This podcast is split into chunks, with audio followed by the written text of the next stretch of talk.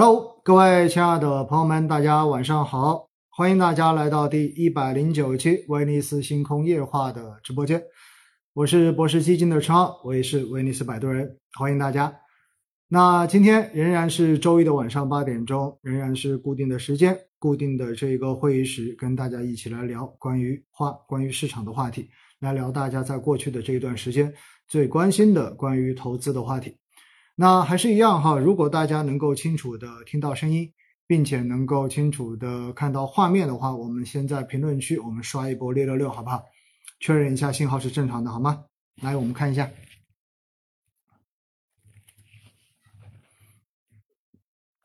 能够清楚的听见，能够清楚的看见吗？好，应该问题不大哈。好了，那我们就进入到今天这一个直播的正式内容。实际上呢，今天的这个内容哈，我看了一下整体准备的一个情况，也包括大家所问到的问题的相关的情况。那我觉得呢，呃，可能哈，可以跟今天早上周一看一周的内容多多少少会有点相似。而且呢，在上周，呃，实际上星空夜话的上一期最终结尾的时候呢，也跟大家有去解答过这个问题，那就是。在过去的这一周时间之内，实际上大家最关心的，或者说最抢版面、最抢眼球的，实际上是债券市场的这个调整的问题。那么，在过去的这一两周时间，哈，呃，有很多的投资者可能会发现自己所持有的银行的理财产品，可能也出现了亏损，出现了浮亏，净值的下跌。而有很多的，呃，有不少的这种投资者呢，也发现自己所持有的债基，不管是纯债还是二级债还是一级债，亦或不管是短债还是长债，可能在过去的这段时间全部都出现了调整，于是呢，大家都多多少少的有点恐慌哈。那我想呢，呃，今天在讲整个市场的时候，我们首先哈还是跟大家一起来就整个债券市场的这个波动，就理财产品为什么会跌，然后债券基金为什么会跌，那么接下来它到底还会不会继续跌？那如果大家现在所持有这些产品，到底现在应该做什么样的选择？我想呢，我们先花点时间哈，跟大家详细的把这个内容先聊一聊，解决大家最痛的这个痛点。实际上呢，呃，我在很多年之前哈，自己真正做一线销售的时候，也就是跟银行的呃我们的伙伴打交道的时候呢，实际上我自己经历过那。股市的这种波动，或者说股票型基金的这种波动，其实对于很多的投资人而言呢，还是虽然亏钱之后都觉得很难受，波动的时候都觉得比较的煎熬，但是基本上呢，大家还是有一定的心理预期的。毕竟呢，呃，在市场上面有一句话说得好，对吧？叫做十个人炒股，七个赔，两个平，一个赚。所以呢，我们平时已经听过太多太多炒股亏钱的这种案例了。所以在这种情况之下，如果大家买的是偏股型基金，或者说是权益类的基金，出现了亏损，出现了这一种下跌，其实大家呢多多少少还是能够有一定的心理预期的。但是呢，在过去的这些年哈，我自己所经历过的最难处理的，或者说最尴尬的。这一种投诉的场面，基本上都是出现在债券型基金出现波动、出现亏损的时候。那其实说到这个话题，我们首先要解决一个问题，那就是自从二零一八年的四月份资管新规出来之后，哈，大家一定要有一个概念，那就是现在的市场上面，准确的来讲是没有保本型产品的。那如果一定要说保本的这个条款呢，以前的。保本型基金是有一个担保的保本条款的，但是呢，现在也不存在了，因为根本就没有新发的这种保本基金了。那另外呢，如果从所有的理财产品或者说我们的投资产品中间，你要找到保本的这一个概念的，或者说能够事实上面相对而言可以达到保本的，那么一般来讲呢，首先就是一个存款，而且存款呢，一般还要考虑是在。储蓄保险之内，储蓄保险额度之内，也就意味着一家银行你能够受到这个储蓄保险保证你一定保本的这个额度呢，其实也是不超过五十万元的。那我们在过去的这一两年也会看到，有一些这样子的中小银行也发生过这一种存款或者说相关的这种资金的安全问题。所以呢，五十万以内，在单家行五十万以内的这一个存款是可以受到储蓄保险的这个保障的。所以这一个我们可以把它基本上认为是保本。那另外一块儿呢，可能就是有一些具有固定收益条款的保险产品。那么呢，你可以把它理解为是一个硬性保本。当然，这个保本呢，也要求你必须要满足一定的条件。比如说，如果你的持有时间不够长，或者说保险没有到期的时候，你提前要去进行这种支取，实际上呢，仍然会有可能遭遇到本金的损失。所以呢，现在真正说到保本的产品哈，真正说起来就只有刚才说到的这两种，一个就是受储蓄保险保障的银行存款。那么单家银行不超过五十万，最上限是五十万，那么这个可以理解为，或者说可以把它认同为是保本的。第二就是持有到期之后，或者说满足一定条件之后的这一个保险产品。那么当然，如果你选的是这一种呃投资连接险带投资功能的，那么有可能这些险也不是保本的啊，这一点大家一定要清楚。那么除了刚才说的这两大类之外，其实现在其他的产品。其他大家可以去投资的产品，基本上都会有波动的风险。当然，这个风险有高有低。比如说，我们平时说到的货币型基金，也就是大家买开来的，从二零一三年开始，大家都很熟悉的这类宝宝类的产品。货币型基金，我们也看到它其实并没有保本条款，也就意味着，其实货币型基金作为基金产品中间相对而言风险最低的一类。那么实际上呢，它仍然会具有波动的这种风险。那么什么时候出现过呢？在二零一三年的时候，也就是当年的钱荒，当时市场的流动性特别紧张的时候，那么也有少数的就个位数的这一种货币型基金哈，出现过单日的万份收益为负值这样的一个局面。那虽然我们平时说到投资产品的时候，都会会讲到每一类资产是有一个不可能三角，也就是一个叫做流动性，一个叫做安全性，另外一个叫做收益性。所以呢，如果你要追求安全，那么意味着要么它的流动性你就要放弃，要么你就要放弃它的收益性。所以流动性越好的产品，相对而言呢，往往它的安全性就会比较的高一点点，它的收益也不会高到哪里去。所以呢。货币型基金就符合这样一种特征。那货币型基金出现什么样情况的时候，有可能会出现亏损呢？那就是流动性危机，或者说我们说叫做爆仓。啥意思？我们知道，不管是哪一类的基金产品或者是投资产品，本质上面呢，都是投资人把这个钱给到了机构，然后机构投资人，比如说基金公司基金经理，对吧？比如说银行的理财子公司的投资经理。然后把这一个钱拿去再进行相关资产的配置，那么买债券也好，买股票也好，买其他的各种证券也好，那么是这样的一个过程。所以呢，在这个过程中间都会存在一个仓位的问题。如果一个产品的仓位很高，那么它总会要保留一定比例的现金留在手里面。为什么呢？因为这个现金要去应对大家的赎回。所以呢，这个现金头寸哈，一般会根据产品的这种运作的模式，然后保持一个合理的比例。那我们就知道了，如果一只产品在运作的过程中间，如果你的现金拿的过多，那么用来参与投资的这个资产比例就变少了。那如果遇上市场的这种上涨，那么你的这个涨幅肯定就比不过别的。所以呢，这一个。比例正常来讲也不能够过低，那么往往在不同产品的这个合同中间都会有详细的规定，最低仓位不能低于多少。那当然，如果是这一个投资经理或者基金经理不看好市场，他也会主动的去进行减仓。所以我想跟大家讲到的就是，不管什么样的产品，都会要保留一定的现金仓位，然后来应对产品的赎回和卖出。那什么叫做流动性的这一种风险，或者说什么叫做爆仓呢？那就是。如果当出现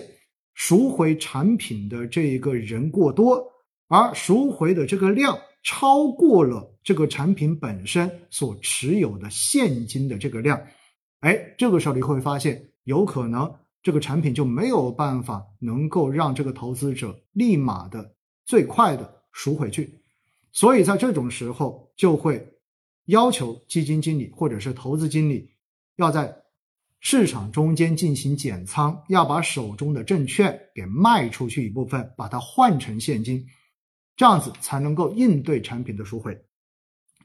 那么，当出现这样的情况，你需要在市场上面卖资产才能满足赎回要求的话，那么这种时候一般就是对于赎回或者说对于卖出的时效性要求就很高。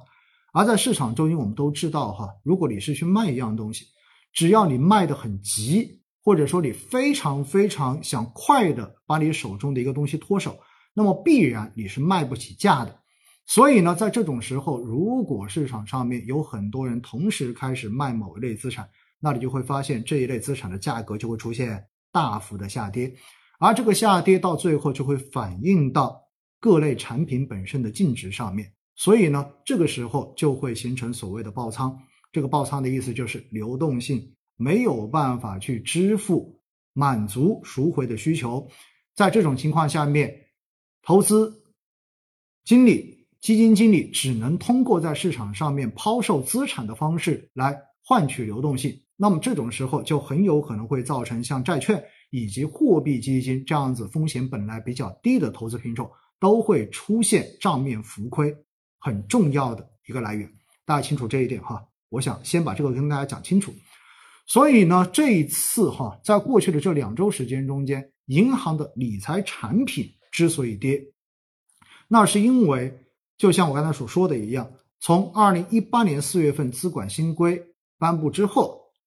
过渡期在去年的十二月三十一号结束。结束之后，实际上现在市场上面已经不存在所谓的保本理财产品，所有的理财产品都是净值化管理。而净值化的意思，基本上就跟大家平时所看到的公募基金是类似的。所以，按照市值法市值法的估值，那么它的这一个所持有的资产都会根据这一些所持仓的证券的市场价格，然后来进行每天的一个重新估值，所以它的净值就会出现上跟下这样的一个波动。那么过往往往我们提到银行理财产品，大家总是默认为这个东西是保本的，实际上我要告诉大家，之前也不是保本，只不过因为运作的模式是一个资金池的模式，所以呢。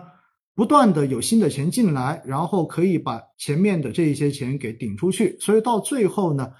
从客户看来似乎是没有风险的，似乎是保本的，但到最后你会发现在这一个池子里面所留下来的风险会变得越来越大。这就是为什么当时资管新规出来之后，哈，说要打破刚兑，很重要的就是为了防范重大的系统性风险，不能让这些风险一直的。累积下来，最后影响到整个金融运转的安全。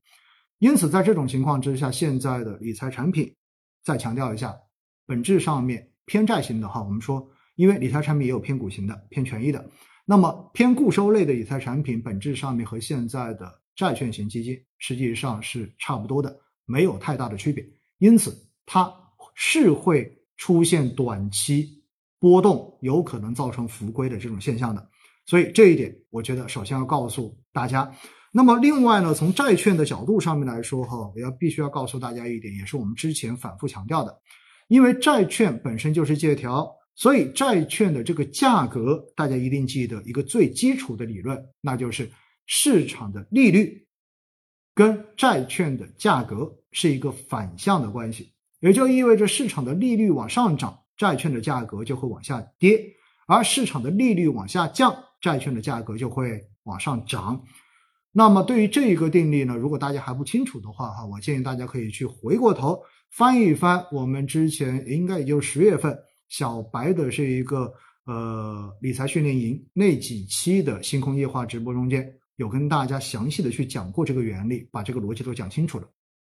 那什么样的情况之下利率会往上涨？利率本身是资金的价格。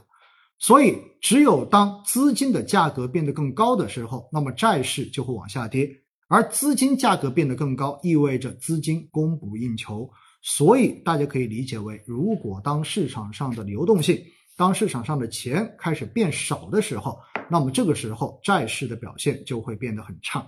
而当市场上面的钱变得越来越多的时候，那么利率就会往下降，因为钱变多了，所以价格下降了。那么这个时候。债市的表现就会比较的好，因此我们接下来再分析一下什么情况下面钱会变多呢？那么只有当政府想要刺激经济，希望经济能够有更强劲的复苏表现的时候，那么往往货币政策才会采取比较宽松的政策，也就是俗称的放水。因此呢，到最后就会形成一个这样的逻辑链条：是如果经济的前景不好，或者说经济的表现比较差的时候，那么这种时候往往债市就会走牛。而如果当经济的表现很好、很强劲的时候，那么这种时候债市一般表现就会比较的差。所以呢，这是一个最浅显直白的来分析债市的一个逻辑。那么在这个过程中间哈，我们就看到，实际上在十月份、十月底到十一月的前两周，短短的两周时间，我们观察长期利率的一个很重要的指标，就是十年期的国债到期收益率。那么十年期国债到期收益率呢？从嗯二点六五，从大概是百分之二点六几哈，然后上行了二十个 BP，最高的时候呢已经涨到了百分之二点八三。那么在这一个过程中间，所对应的就是债市的大幅下跌。因此呢，这就是从利率角度上面来看到债市出现变化的一个很重要的原因。那为什么利率会涨？原因也非常的简单，我们知道，在过去的这段时间，首先美国的通胀已经出现了比预期要低的这种局面，所以全球都觉得美联储的这个加息有可能要开始放缓。而美联储的加息一旦放缓，对于除美国之外的经济体本身，应该说大家都是好消息。我们知道，美联储的加息是今年造成全球市场都比较弱的很重要的一个原因。因为美元升值到最后抽全球的流动性，最终的话造成全球市场的这一种缺血，所以的话呢，市场表现都比较的萎靡。而当美国的货币政策一旦预期它会发生转换的时候，甚至于大家都觉得明年美联储的这一个加息很有可能会放缓，直到结束，甚至于美联储的货币政策有可能会从收紧慢慢的转为宽松。那么这样子的话，对于经济都会是一个非常正面的消息。那按照我们刚才所说的，如果经济转好，经济预期转好，那么这种时候债市本来就会变得更差的，这是很重要的一个外部因素。而另外一个内部因素是什么呢？内部的因素就是我们知道，在前两周，针对疫情防控的新二十条有出台，而这个二十条出台之后，其实对于稳定大家。对接下来经济复苏的这个预期，应该说是有非常明显的正面刺激作用。所以在这种情况之下，我们看到 A 股整体的表现，实际上从十月底到现在，应该说明显的已经稳下来了，对不对？甚至于的话呢，已经逐步的开始稳步的往上在抬升底部。所以在这样的一个过程中间，当大家对于接下来经济复苏的预期变得更强之后，那么也会让债市走牛的这个基础变得越来越差。那么大家都会觉得，哎，接下来是不是股票市场，是不是经济会有更好的这种表现的机会？所以呢，这个时候债市的表现也会变得更差一些。因此，这一波的这一种债市的调整，很大程度上面的一个直接原因，就是因为内外因素都转向了经济更好预期的这样的方向，所以整个债市走牛的这个基本面就受到了动摇，所以债市就出现了调整。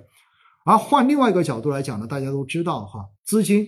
你总会是拿去投资的，哪怕你存银行也是一种投资。所以呢，在这个过程中间，大家总是会去衡量风险跟收益的一个性价比。那么当市场不好的时候，因为市场不好，说白了就是大家觉得上市公司的表现不好，上市公司的盈利不好。因此呢，市场不好，其实最后翻译过来就是经济不好，就是大家觉得经济未来是预期比较差的。因此呢，我们说。当大家觉得经济比较差，所以大家就觉得市场的表现也不会好，而这种时候股市的表现确实也不尽如人意。那么这种情况之下，很多的资金也不会愿意选择去进行股票的配置。那去配什么？这个时候自然而然就会有更多的钱去选择购买债券，去选择配置债券资产。所以债券资产在这种情况之下就变得供不应求，所以债券的价格就会往上涨。这也是我们说为什么我们经常讲哈，当股市不好的时候，往往债市就会比较牛。其实背后的逻辑也在于这里。那回过头来，如果当大家对于未来经济复苏有了更强的信心，意味着大家对于未来上市公司的盈利也会更有信心，盈利的修复也会更有信心。所以在这种情况之下呢，一般来讲，股票市场会受到更多人的追捧，于是钱就会从债券资产中间流出来，然后进行股票资产的配置。所以在这种情况之下呢，债市的钱流入变少了，因此叫做供过于求，所以债券的价格也会往下跌。因所以呢，在很多时候，我们看股市跟债市会形成一种类似于跷跷板的效应。当然，也有些时候你会发现是一个股债双牛，有时候你会你也会发现会有股债双杀。但是呢，这种时候哈，一般都是在刚好两个市场进行转换的时候，或者说因为某一段时间之内的经济数据或者是政策的这种共振才会形成。但是在绝大多数时候，两者是一个跷跷板的关系，其逻辑也在于这里。那我想呢，跟大家讲完这个之后哈，那大家就清楚了为什么债市会出现调整，对不对？那接下来的问题就是，那已经跌过了，债市现在还能买吗？债市还值得配吗？首先我要告诉大家几个数据哈，虽然讲的这么恐怖，但是呢，我们这里也找了一些数据哈，特意让呃同事去找的。那目前市场上面的这一个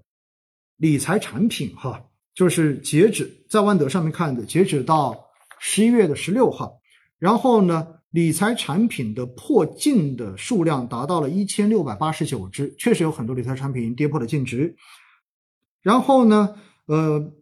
比相对而言，它的一个占比，哈，实际上在全市场的理财产品中间的占比，也仅仅只有多少呢？仅仅。为百分之四点九一而已，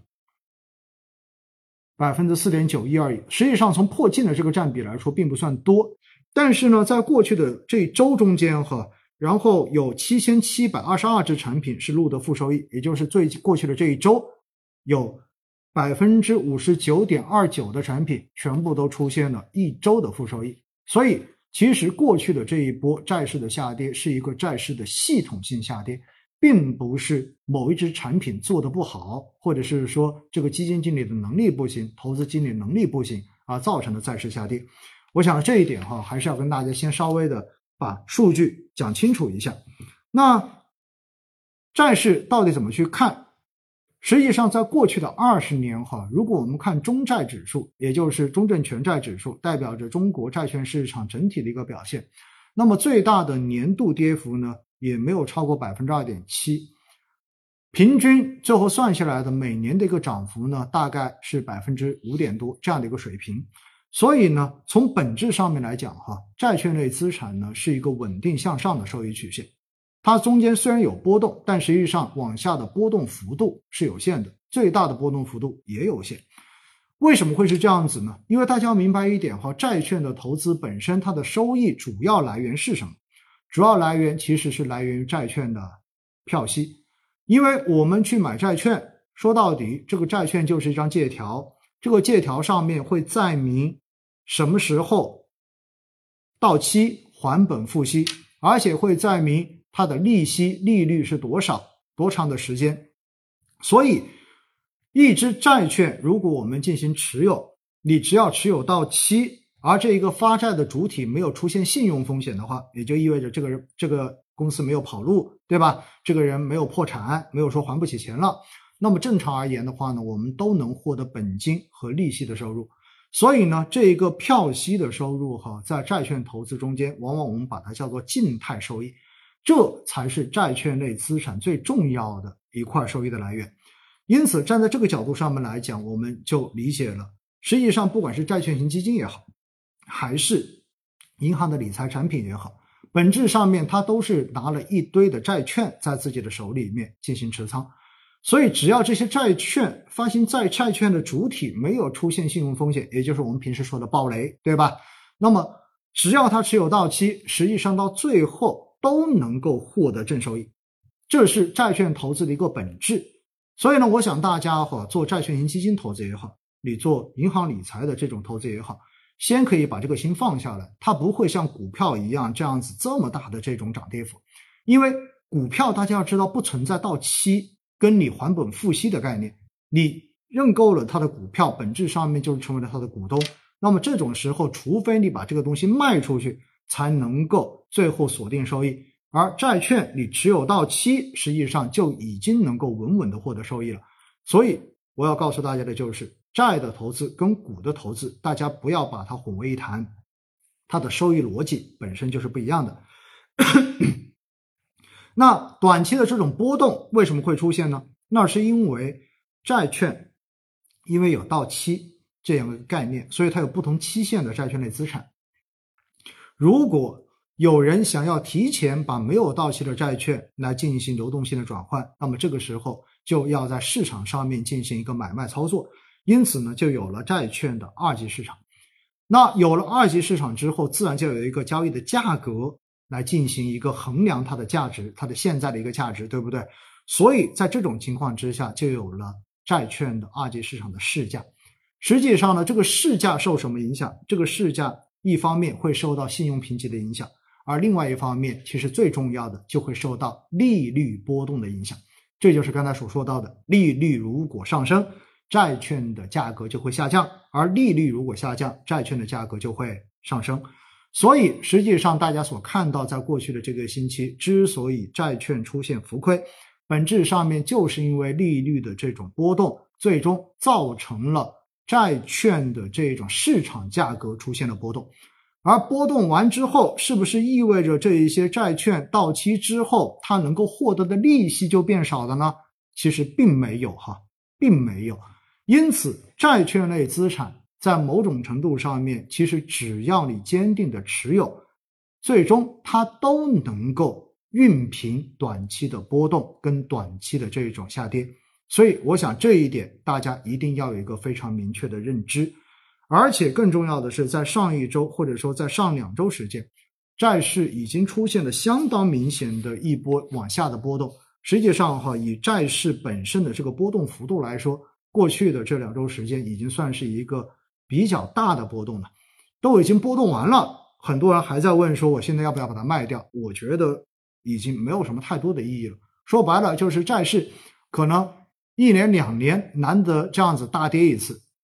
然后你都已经持有参与过这个跌了，跌完之后你现在再把它卖掉，实际上我觉得已经没有什么太多的意义了。你还不如直接持有，因为本身债券类的资产就是作为一个资产配置中间最重要的打底类资产存在的。所以，我们这些资产更重要的就是你长期的让它能够给你积累一个基础的这样子的一个收益垫。所以呢，我认为哈，目前的整个债市呢，已经经历过这一波的波折之后，没有必要大家再恐慌性的去进行这种抛售，我觉得意义已经不大了。那么另外一方面呢，之所以会给大家这样一个建议，也是因为从上周开始，实际上我们看到利率已经开始往下走。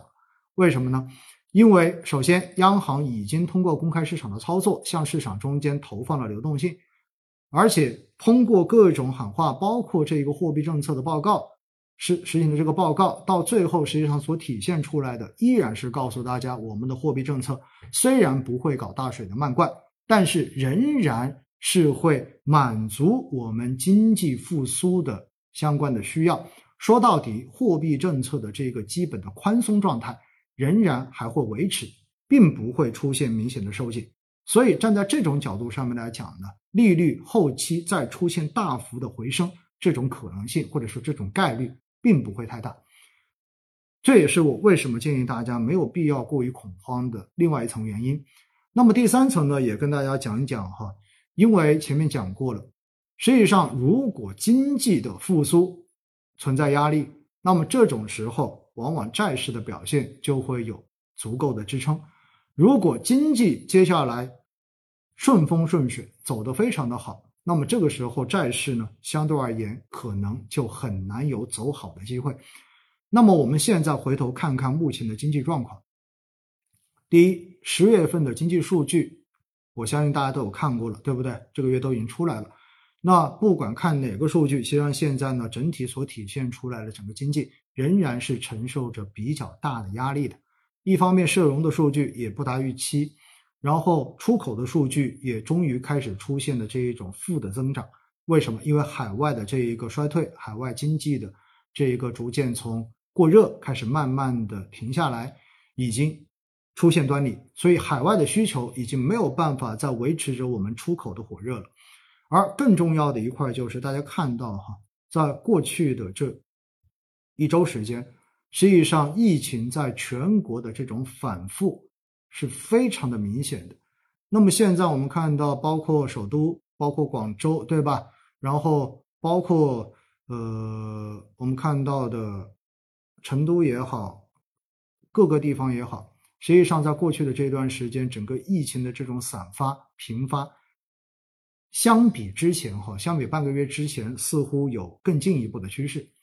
那虽然我们现在已经针对疫情防控出台了新的二十条的举措，但是在疫情在这种确诊病例或者说无症状感染者的这个数量不断往上攀升的过程中间，你仍然会看到，实际上这个政策的落地还需要很长的时间才能够真正的实施下来。现在为了应对疫情的这一种迅速的蔓延，有很多地方其实仍然在不断的加强着针对疫情的这种防控。那么这些动作本质上面仍然会对于经济的复苏造成非常大的压力。所以以上的这一些哈，其实都告诉了我们一点啥呢？那就是经济没有那么快能够高歌猛进的往上，甚至于在某种时候来讲哈。在十月的前两周的这一个股市的表现，在某种程度上面，是不是已经在预知了政策调整的这一种预期，已经提前反映了这个政策的预期？所以，我们看到今天的市场整体的表现其实是比较的一般的，对不对？虽然还算平稳哈。那包括上周的后面的几天，实际上市场的这种表现仍然会有反复，我觉得也体现了大家对于整个实体经济的这种比较清醒的认知。因此呢，我觉得对于债市来讲，实际上现在还没有到全面走弱的这个时候。毕竟经济的这个复苏仍然还存在着多重的压力，所以只要经济还没有出现明显的这种向上的态势，没有出现明显改善的这种趋势，那么到最后，货币政策就不可能这么快的就直接由稳健宽松变为了一个收紧的状态。所以债市，你说它。马上就进入到熊市了，或者说就已经进入到了一个直线往下掉的这样的一个区间。我个人觉得这种概率应该是不大的哈。所以呢，之前的这一波的上股市的上涨，以及同时债券的这种下跌，在某种程度上面是预知了一部分对于经济复苏的这个预期。但是当这一个预期被疫情的这种现实所打破之后，我觉得。股市有可能会继续的往下调一调，然后来进行这种波动的磨底。而对于债市来说呢，经历了这一波的这一个呃调整之后，我觉得它也会稳下来，然后整个市场的这一个利率也会逐步的开始回到一个比较正常的状态。说一千道一万，债市真的没必要慌哈，真的没必要慌。什么时候债市才真正的需要大家去关注它的风险呢？那就是当我们的货币政策出现了非常明确转向的时候，也就是当大家什么时候看央行的这种表态，讲到货币政策的时候，不讲宽松两个字，不讲合理充裕这个定义，而是强调说要把紧水龙头，然后要如何如何的时候，那么这种时候，那么债市的整体表现有可能那个。才需要我们真正的去进行战略性的这一种转换。从目前来讲，我觉得还不是那个时候，好不好？所以呢，我想今天的话，就整个债市的这个调整呢，还是跟大家就花比较长的时间，我们把这一个大家最关心的问题，把它给聊清楚，给聊透了。总之，大家记住一点，债券的投资最主要的收益仍然是来源于它的票息，也就是静态收益。所以，债券类的投资在某种程度上面，只要你持有到期，你是可以去忽略短期的利率波动的。当然，在这个波动过程中间，如果你要感受好的话，基金经理的能力如果强，他可以在发现利率或者短期出现预期转换的时候，迅速的把它的久期从长变短，因为久期越长的债券型产品，受利率的这种影响就越大，而久期越短。受影响就越小。虽然在过去的这一段时间哈，就是连中短债都出现了净值的这一种临时的下跌，包括我自己所持有的这些短债也出现了下跌。但是相比很多久期更长的债券型产品哈，我觉得短债跟中短债在过去这一周的表现已经算相当不错了哈，相当不错了。而且确实从过去的这三个交易日来看吧，整个市场的这个利率已经稳住了，而且已经开始逐步的有回调，有开始往下。所以呢，整个债市的呃净值，包括大家所持有的这些债券型产品的净值，应该多多少少也已经稳住，开始逐步的往上。别慌，别慌啊！债市更不需要慌。但是现实中间，为什么债券型产品，尤其理财产品、银行理财产品出现浮亏之后造成的这种投诉压力会更大呢？那是因为买这些产品的投资人本身就是非常厌恶风险的。他们之所以去进行债券类产品的配置，它本身追求的就是希望它的风险很小。那么这个很小，对于中国的广大老百姓而言，可能默认的一个约等号就是不亏钱保本。虽然债券的这类产品，包括银行的理财产品，实际上你持有更长时间之后，确实也能够把这个浮亏给抹抹平掉，而且呢，后面还是会有获得相对而言比较稳定的收益。但是在这一个波动的过程中间，其实就会有非常多的投资人在情感上面是无法去接受的，而且呢，因为确实也有更多的。投资人本身对于债券类产品的这种投资逻辑跟它的一个波动的逻辑也不了解，所以当出现之后呢，就更多的这一种恐慌情绪的传递，比如说是不是暴雷了呀，是不是踩踏了呀，等等等等各种说法。因此呢，在过去的这一周时间，我们也确实看到整个债券市场，尤其像债券型基金、银行理财产品都出现了比较明显的赎回潮。而这个赎回的量达到一定之后，就像前面我所介绍的，那必然就会使得流动性的风险出现，然后逼迫投资经理在二级市场卖出更多的债券，而这样子又会进一步的压低二级市场债券的价格，所以造成净值的继续下跌，最后形成负反馈。但是呢，往往在这种时候，我告诉大家，也恰恰是值得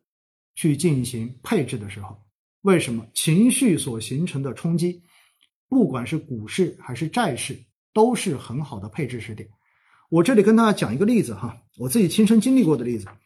那是在二零一二年，然后当时呢，呃，我还在销售一线。我们在二零一二年的四月份，当时呃发过一个新的债券型产品，一个二级债，名字我就不说了哈。当时发过一个二级债，然后在全国当时卖了六十六个亿，我记得很清楚。然后那个二级债卖完之后呢，因为当时二零一二年债市是相当好的，大家可以去查一查。基本上呢，买一个债券型基金，一年下来拿个百分之六到百分之七的收益是没有任何问题，甚至还更高。所以呢，当时我们在二零一二年的四月份卖那个发行那个债券型基金的时候，卖的特别的顺，所以全国卖了六十六个亿。当时我记得主代销行应该是工行啊，应该是工商银行。结果呢？我们知道，二零一二年卖完之后，到了二零一三年，哈，哎，是哦，二零一三年卖的，二零一三年卖的，然后到二零，因为前面二零一二年的债市特别好，我们二零一三年卖的，卖完之后，结果二零一三年的六月份出现了钱荒，那么就是市场上面的流动性极其枯竭，所以所有的利率都往上飙升，债市一塌糊涂。二零一三年是标准的股债双杀年。结果呢，到了第二年，因为那个产品是个一年期的定开债，也就是要持有一年你才打开才能够卖，所以呢，等到第二年到期的时候，也就二零一四年的三月份就要快到期了。要到期的时候呢，这个产品最终的一个收益是多少呢？是百分之，好像是百分之二点一，也就是一年下来，最后它的收益是二点一个百分点。那么二点一呢？其实，在当年的这个市场中间，也算相当不错的。为什么呢？因为二零一三年的这个股灾，造成了市场上面有非常多的债券型基金一年下来的这个净值都是负的。同期当时我们发的呢，大概是只有零点，就是同业有一只产品跌到只剩九毛二，非常的惨。结果呢，我们后来快要到期的时候，去跟渠道进行路演，说这个产品一年下来的收益只有百分之二点一，结果呢，引发了全国性的投诉。大家可能会觉得奇怪，二点一为什么会投诉？因为很简单，前一年整个债券市场当时在卖的时候，债券市场的一个收益基本上是在百分之六到百分之七，所以呢，在当时这个产品销售的时候，有非常多的投资人就默认为这个产品一年下来至少能够有百分之六的收益，结果到了二零一四年到期只有百分之二点一。我记得很清楚，当时我被银行的小伙伴叫到网点去，哈，去直接迎接投资人的怒火。有一个六十多岁的老大爷坐在办公桌的后面，就这个产品把我骂了整整一个小时，然后就说我们是骗子，说答应了他会有百分之六的收益，结果一年下来之后，连一年期的定期都没有跑赢，因为当时一年期定期收益大概是百分之三点二五还是百分之三点五左右，当时我们只有百分之二点一。我记得很清楚哈，结果呢，当时我们就跟所有的客户特别提醒了一点，说因为一三年的这种钱荒是非常少见的，所以呢，债市的这种跌也是非常少见的。那么以债市的过往逻辑来说，其实出现了大跌之后，后面一年出现大涨的这种可能性几率是相当大的。所以呢，当时我们就跟所有的客户去传达的信息是，希望你们能够持有多持有一年，因为它是一年期的定开债嘛。希望能够多持有一年，然后不要卖掉。在我们处理完投诉之后，然后整个这个事情处理完，最后了六十六个亿的存量被赎到只剩六个亿，也就意味着有六十亿的资金全部都赎走了。投诉完之后，哈，那再过一年，也就是这个产品运作第二个周期到下一年，它的收益是多少呢？等到一五年三月份，这个产品的第二个运作年度打开的时候，当年度的收益是百分之二十四，也就意味着，如果当时的那些投资人愿意多拿一年的话，两年最终能够获得的收益是百分之二十六点多的收益，平均一年下来都有百分之十三、百分之十二左右的一个收益。所以呢，我给大家去讲这个例子哈，是希望告诉大家一点。任何市场，不管是股市还是债市，到最后，情绪所形成的这种坑，往往会是一个配置的好时点。我希望大家能够有一个更加理性的状态去对待市场的这种下跌，好吧？好了，这是讲到这一点哈。然后，另外呢，今天要跟大家还要讲到的几点哈，就是首先。在上两周的时候，跟大家讲到五个判断股市从低点开始进行转换的先行指标中间，我们特别讲到了有一个就是房地产的这个销售数据哈。房地产销售数据的指标呢，十月份的数据出来之后，很明显的我们看到，嗯，房地产现在还没有真正的到底，还在一个持续的往下探底的过程，虽然这个速度。已经逐步的放缓了。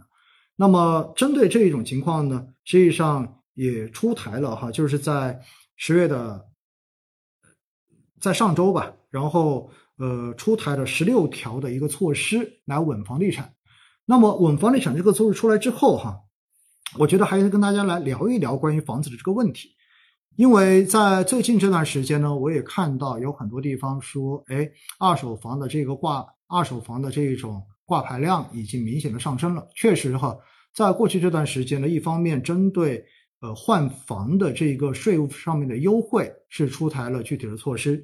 然后本次的这个十六条措施和，从信贷、信托、资产管理、债券等全渠道来稳定地产的融资，而且这一次的这个提法呢，从保项目开始转到了就是开始有点调向了保主体，啥意思？就是之前的这一个保交楼也好，或者什么也好，旧市也好，更多的是保具体的房地产项目，但是并没有涉及到说要去保房地产企业。而这一次的十六条的措施呢，其实已经开始倾向于慢慢的调整为要保房地产企业了。所以呢，以本次的这一个出来之后哈，我个人觉得，其实接下来。可能还会有进一步的措施来稳房地产，因为房地产如果能够真正的企稳，甚至于开始出现弱复苏，那么对于整个经济的整体企稳将会起到非常重要的作用。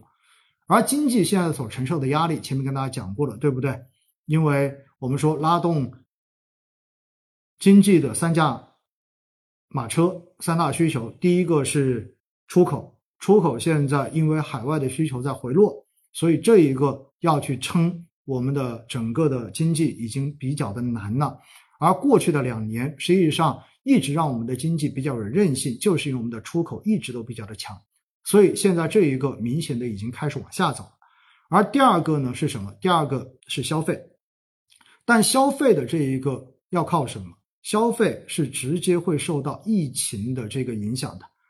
本身新的这个二十条的措施推出之后，对于消费是有明显的情绪上的促进作用的。但是现在随着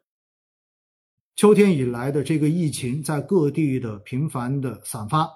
而且变得越来越严重，所以本身对于消费的这个影响基本上不言而喻。因此，三大需求有两大需求，现在其实基本上不能够抱过多的这个预期。当然，消费还会有陆续的这种政策继续的去刺激。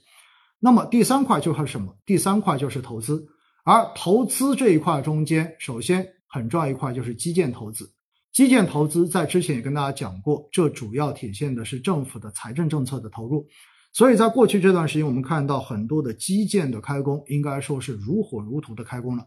最明显的就是大家看各地的地铁项目，就是最明显的哈，地铁、高铁，包括这种呃高速项目，这是最明显的开工非常非常的密集，而且呢，也确实是在起着稳经济的作用。而除了这一块很重要，还有一块是什么？很很重要，还有一块就是房地产。房地产如果能够稳下来，那么对于整个稳经济，我们说了三大需求有两个现在都是偏弱的。那么现在只有一个投资是可以一个抓手，但这个抓手中间你还缺了一条腿，这条腿就是房地产。因此呢，我个人觉得哈，接下来针对房地产应该还会有政策，然后出台来。让房地产的这个下滑趋势尽快的稳住，然后逐渐的转入一种弱的复苏，因为房地产市场真正的能够稳住，也能够刺激居民端的这个贷款需求的增长。今天我看到在朋友圈哈，我不知道是哪个地方已经开始放松了，就是商业贷款转公积金贷款的这个呃条件。我们知道很多人都。买以前公积金贷款买房是一件挺麻烦的事情，很多地方审批各种要求，对吧？那大家到最后呢，就用了商业贷款，但是商业的这种房贷的利率是明显高过了公积金的这个利率，而且还高了不少的。所以呢，很多人其实公积金交了之后一直没办法用。但是呢，今天我在朋友圈，我不记得是哪个城市了，那么就很明显的发布了商业贷款如何转公积金贷款的这个相关的这种措施的指引。我觉得这也是体现出针对房地产市场的比较有针对性的所谓的一城一策这样的一个举措，而且今天央行行长在公开场合的这个讲话中间，针对房地产也特别做了一个表态，说中国的房地产市场、房地产行业的健康发展，其实对于整个经济的健康是有非常重要的作用的。因此呢，央行在未来将会配合出台各种政策为预期，最终的话来配合各地一城一策的这个政策落地。如果你还没有买房的，如果你是刚需族，我要恭喜你，很有可能你将会迎来近几年特别合适买房的一个时间窗口。等等看啊，今年年底到明年年初，我觉得有可能是。对于刚需族来说，买房比较好的一个时间窗口会要出现。好了，讲完这个之后呢，我们再看看哈，今天所准备的这个内容，其实这个整体的内容叫做资产再平衡，到底要不要做？其实这一个要不要做呢？说到底还是一个债市跟股市到底怎么去取舍的问题。前面跟大家花了大概三三十分钟到四十分钟的一个时间哈，去讲了。整个债市的这个波动，以及告诉大家，其实对于债市目前不用过于的去恐慌，对吧？但是呢，站在我自己的角度，我仍然觉得此时此刻哈，应该说股票类的资产，我个人还是觉得它更具备配置价值。原因也非常的简单，因为估值便宜。第二的话，因为经济现在处在一个。预期逐步的开始回暖的这样的一个节点，虽然受到了疫情的这种影响，暂时又出现了一定的这种波动，但是我觉得整个方向应该还是比较明确的。而且呢，大家知道一点哈，美联储的这一个加息，那么现在来看呢，十二月份五十个 BP，大家预期应该是这么加，明年到年中，也就是大概五六月份，大家可能觉得美联储的这一个加息，货币的紧缩政策就会。逐渐的停止，那之后开始会转入到货币的这个宽松，所以如果当美元指数开始下跌，美元重重新进入到宽松周期的话，实际上对于股市，对于全球的这一个股市，应该说都会是一个正面的利好效应。再叠加国内整个疫情逐步的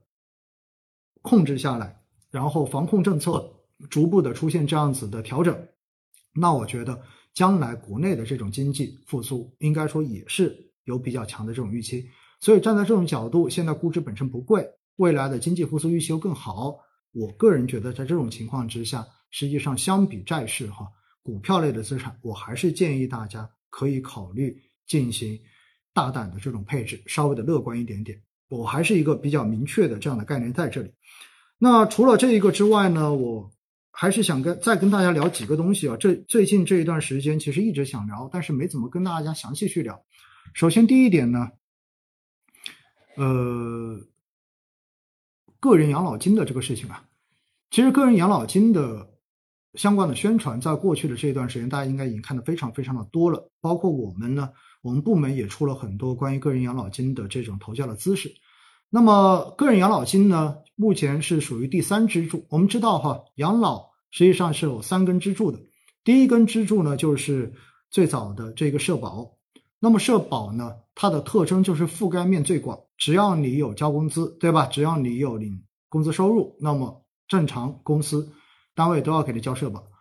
而且呢，如果你是自由职业者，你自己可以选择交社保。所以社保的这个社会养老保险金。是属于第一支柱，那么它的特征就是覆盖面很广，但是呢，保障水平相对而言比较低，也就意味着社保可以保证你活下去，但是你活的质量要怎么样，社保是很难去满足你的。所以呢，后来呢，就有了第二支柱，第二支柱就是企业年金，企业年金的养老。而企业年金呢，从目前来看哈，其实更多的还是是少数的企业。然后有帮员工去进行企业年金的这个缴纳，那么企业年金它的特征是覆盖面比较的窄一点点。那我们知道，现在随着中国人口结构的这种变化，出生率降得越来越低，那么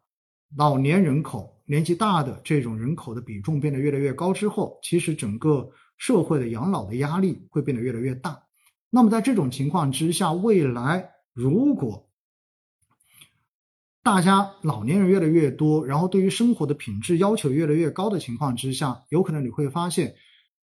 社保以及年金这两块是没有办法去满足你的养老需求的。那么这个时候要靠谁？说白了要靠自己。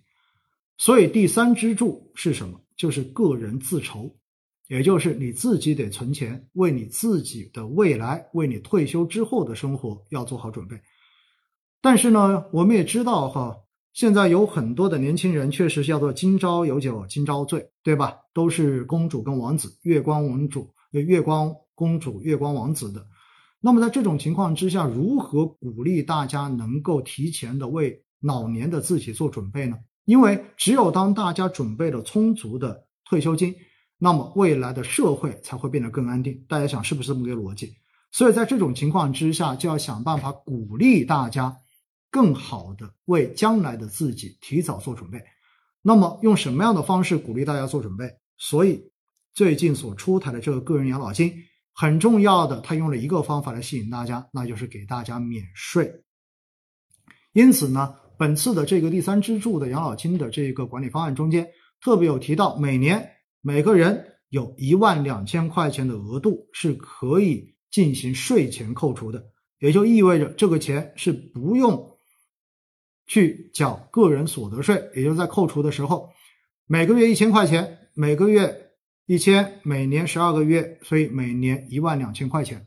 而这个钱。你是要专款专用，就好像公积金一样。那么你可以在银行中间开一个专门的养老金账户，同时也可以再开一个养老的投资账户。那么这个东西就好像大家的社保卡一样，它是一一绑定的。那么这一个钱只能用来投资满足要求的养老投资产品。而你用这个钱去投资这些养老投资产品，就可以享受到免税的这个待遇，这就是整个计划的一个核心的逻辑。那这个税什么时候收呢？等到大家退休之后，你取这个钱的时候，然后再按照百分之三的税率来进行收取。因此呢，用免税的方式，用税务优惠的方式来鼓励大家在每个月的收入中间留出一部分。为未来退休之后的自己做好准备，这就是这一次整个养老金方案的一个核心的逻辑。当然，针对满足要求的这些产品哈，那么证监会也包括银保监会也做了相应的一个呃资格的限制跟资格的要求。那么对于产品成立的时长，对于产品的一个风险，都做了明确的要求。总之，因为大家的这个钱是为将来比较长期。长时间以后的这个使用来做准备的，因此呢，相关的产品要求风险不能高，而且波动要尽可能的小。这就是我们平时所说到的，只有长期的正收益才能形成良好的复利效应。这样子时间越长，最终滚动能够形成的这个收益就会越多。所以呢，大家会看到哈，符合要求的有银行的相关的专门的。储蓄对吧？就是存款，那么会比正常的定期存款会要高。然后基金公司会有满足要求的 FOF 养老的这种基金，然后可供大家选择。然后呢，证券公司也会有相关的这一种结合理财产品。总之呢，相关的这个工作哈，目前正在紧锣密鼓的推行之中。说一千到一万，大家记得了，社保可以保证你退休之后能够活下去。而第三支柱的这个准备，可以让你自己决定你自己退休之后的生活质量能够到什么样的一个水平。所以，要不要去为自己的将来进行这一个养老的储备，大家可以认真的考虑一下。我是觉得应该是要做的哈，应该是要做的。我看到有人说哈，到时候翻脸不认账怎么办？这个是以法律来作为。规定的，大家放心哈，就好像社保一样。如果你担心说社保到时候领不出钱来，所以你就不交社保，我觉得站在目前的这一个环境之下，这种可能性微乎其微哈，好不好？好了，这一点呢，我觉得就是今天要跟大家特别去讲到的这一点，是所有城市同时哈，这个是全国铺开的，全国铺开的。所以呢，在未来的这段时间，我相信，呃，作为个人。投资投资人而言，你会接到各家银行的这一个业务的推广，为什么呢？因为刚才我强调过了，个人的这一个养老专用账户、资金账户只能开一个，你只能在一家银行中间，也就意味着所有的银行你都只能开一个，所以就好像社保卡一样，你是没有办法在每个银行都开一个的，因此呢，这会成为各家银行的争夺的一个重点，所以大家未来哈，我估计会。听到很多会接到很多相关的这种业务的推荐电话的哈，好了，另外呢，再剩下几分钟哈，来解答一下刚才在直播过程中间，我看到有不少人在刷屏哈，就是在刷很多大家所关心的问题，我觉得跟大家稍微的聊一聊吧。首先，我看到有一个人问到很重要的，说怎么看待各行业公职人员降工资的这一个情况。实际上呢，在过去的这一两年时间，和各地公务员跟公职人员的这个工资下降，确实是成为了一个普遍的现象。原因也非常的简单，因为各地的财政的压力相当的大。在过去的这几年，大家应该知道，因为疫情的原因，所以呢，造成了各地本身的这种财政的支出多支出了很多，包括这种风控的费用啦，然后包括核酸检测的费用啊，等等等等，这些其实都是财政的这种支出。而另外一方面呢，因为过去几年的房住不炒的政策，所以房地产市场的这种下滑，也使得各地的卖地收入出现了明显的这一种下滑。所以我们可以综合起来看，一方面地方政府的收入减少了，而另外一方面呢，地方政府的这种支出变得更大了。那么到最后，你的财政的压力自然会变得越来越大。所以在这种情况之下，很多地方的公职人员的工资都出现了下降。是有背后的原因在的哈，这一个大家清楚背后的逻辑就 OK 了，好吗？好了，然后我再看一看，看看大家还有没有什么问题，我们再解答两个问题吧，好不好？有人说养老金的机构出来，为什么没有你们博士基金？有啊，基金公司是提供产品的哈，不是销售机构，大家知道一点哈，因为基金公司是提供产品的，然后销你。大呃，您所提到的可能是看到的是销售机构，销售机构就好像呃是银行，然后包括有一些券商，对吧？那么从目前所公布的这一个呃产品的目录中间，我们博时的目标风险 FOF 是有被纳入进去的啊，感谢您的关心，好不好？然后我们再来一个问题，再看一看，解答一下。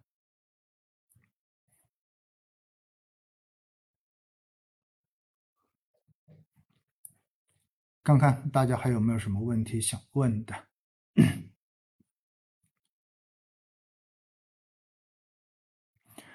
我看到有朋友问哈，养老基金有承诺保底收益吗？没有，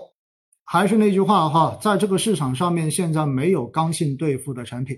也就没有任何的产品会直接给你承诺收益，而且还告诉你有保底的，这个是不存在的啊，不存在的。那么当然，那么银行的这一个储蓄产品。就像我刚才说的一样，反正五十万以内确实是受到储蓄保险的这一个保护，所以相对而言，你可以把它约等于是一个保本的产品，好不好？那么在养老的这一个产品中间，也就是符合个人养老金的这个头项产品中间，也确实是含有银行专门的这一个养老储蓄的。如果你对于这一点特别在意的话，那我觉得选这类产品可能对你来说就是比较合适的。好了，那我想呢，今天我们第一百零九期的星空夜话的直播主体的内容就是以上的这些。那呃，最终最后哈，还是跟大家再提醒一下，就是首先呢，呃，本周六我们在线下在杭州的浙江书房和浙江书屋将会有第，我们这是第几期了？第三期是吧？啊，第呃对是第三期啊，然后我们的老友记将会在星期六的下午进行举办。如果你还没有报名的话哈，那么请大家到投资知识一号事务所的这个报名贴，大家可以翻一翻，然后直接找到这个报名贴，赶紧报名，因为我们的报名时间已经要截止了。今天已经开始用我们的同事跟前期报名的我们的投资者们进行一对一的这种交流确认了。另外呢，我们的下一期的老友记现在预计将会在十二月十号举行。那么地点呢？一开始我们是准备在成都哈，但是从目前的疫情情况来讲呢，似乎成都不一定能办成。所以呢，我们现在的第二备选地呢，有可能是南京或者是厦门，但是具体的地点现在还没有确定。如果大家感兴趣的话呢，呃，可以在下周。关注威尼斯星空夜话，到时候呢，我会在开场的时候跟大家来介绍我们最后确定的这个地点，好不好？好了，今天就非常感谢大家的支持，感谢大家对于星空夜话一路以来支持。那我们第一百零九期的直播到这里结束，谢谢你们。总之，债市真的不要慌，好不好？股市现在也是一个相对而言情绪已经稳下来的市场情况，估值也不高，所以呢，我觉得在目前投资哈。应该算是今年以来相对而言心最安的一段时间了。谢谢你们，我们今天就到这里结束，拜拜。